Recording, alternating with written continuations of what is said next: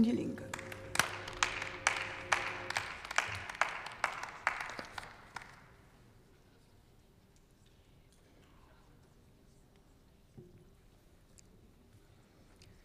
Sehr geehrte Präsidentin, liebe Kolleginnen! Wir diskutieren heute einen Antrag der Union zu digitalen Identitäten, was in der Tat ein wichtiges Thema und eine sehr sinnvolle Debatte ist.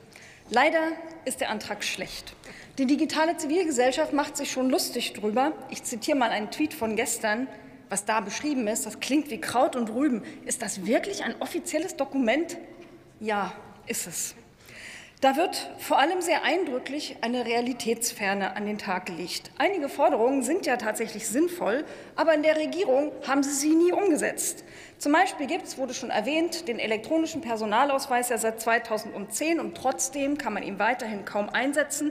Kaum jemand weiß, dass er oder sie eine sichere, vertrauenswürdige elektronische ID in der Hosentasche trägt. Die Union stellte den zuständigen Innenminister. Unter Seehofer entstand auch die Ausweis-App, die, wie Sie selber sagen, so nutzerfeindlich ist. In der Tat, jede zweite Nutzung endet mit einem Abbruch.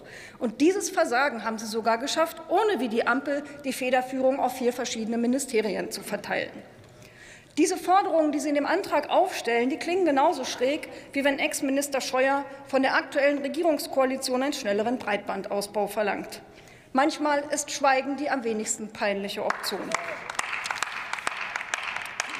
Die Krönung der Absurdität ist jedoch die Darstellung der Union des Mega-Fails ID-Wallet als irgendetwas Positives, das eine Wiederbelebung verdient. Offenbar hat sie völlig verdrängt, dass die ID-Wallet ihr Going Live kurz vor der letzten Bundestagswahl nur um wenige Tage überlebt hat, nämlich wegen struktureller Sicherheitslücken, weshalb sie verschrottet werden musste. Die Warnungen des Bundesamts für Sicherheit in der IT wurde komplett ignoriert von der unschlagbaren Versagerkombo Seehofer und Andi Scheuer. Was kann da nur schiefgehen?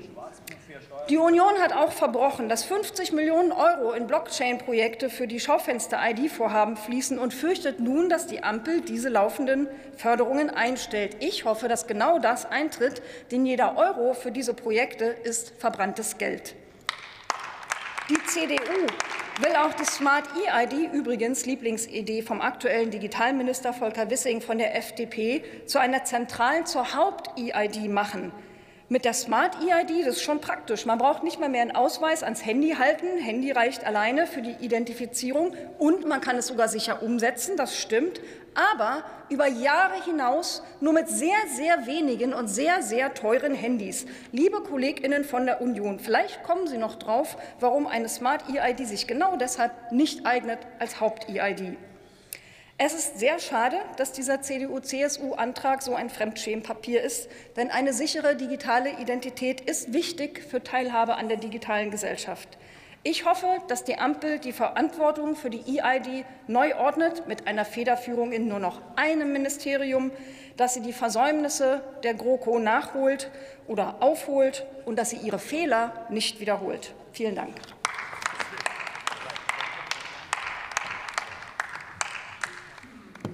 Für die FDP-Fraktion hat nun der Kollege Maximilian Funke